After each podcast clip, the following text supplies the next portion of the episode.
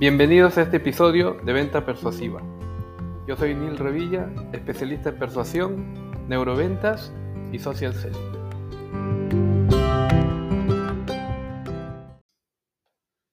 ¿Tienes que vender a tus amigos y no sabes cómo?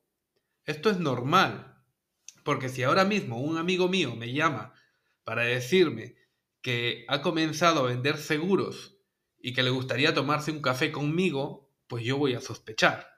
Por mucho que sea mi amigo, voy a sospechar de que me quiere vender un seguro. Y entonces intentaré escapar, ¿no? Intentaré huir y diré, bien, mira, esta semana estoy muy ocupado y la próxima semana te llamo y ya te diré.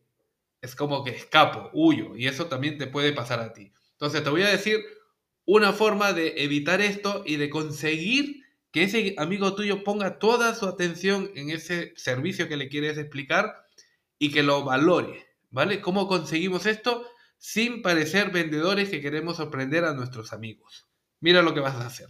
Da igual si vendes seguros, planes eh, financieros de inversión o, servicios de, gas, de luz y estas cosas, ¿vale? Da igual. Tú al amigo le vas a llamar y le vas a decir lo que siempre dices. Pues mira, Hola, ¿cómo estás, Pedro? Eh, pues el preámbulo, eh, ¿estás bien? ¿Sigues trabajando en lo mismo? Depende del tiempo que, que no lo veas o que lo veas. Y luego le dices directamente, mira, te llamo por este motivo. He comenzado a trabajar en, digamos, seguros y tranquilo que no quiero venderte nada. ¿Vale? Con esto le tranquilizas y ese bloqueo cognitivo del amigo desaparece. Pero sí necesito un favor, a ver si tú me lo puedes hacer. Y él dirá, sí, dime, ¿cuál? Por cierto, ya se ha relajado. ¿Por qué? Porque ya siente que no le vas a vender nada. Y el favor que te quiero pedir es que he comenzado a, vender esto, estoy, quiero practicar mi, speech de, de, ventas, ¿no? Mi discurso de ventas. Y si te parece bien y tienes tiempo, nos tomamos un café, yo te digo mi discurso como si tú fueras un cliente y vamos, tú me, tú me dices qué tal lo hago y ya está. El amigo te dirá sin problemas, porque es por practicar. Y da igual si es que o sea, lo estás haciendo con ese amigo o con varios amigos, porque está bien practicar con varios amigos.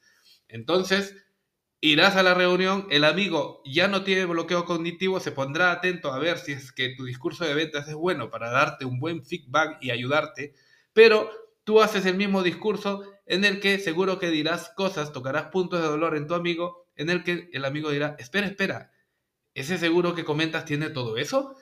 Y tú dirás, mm, sí, pero bueno, yo solo quiero que me digas si lo estoy haciendo bien.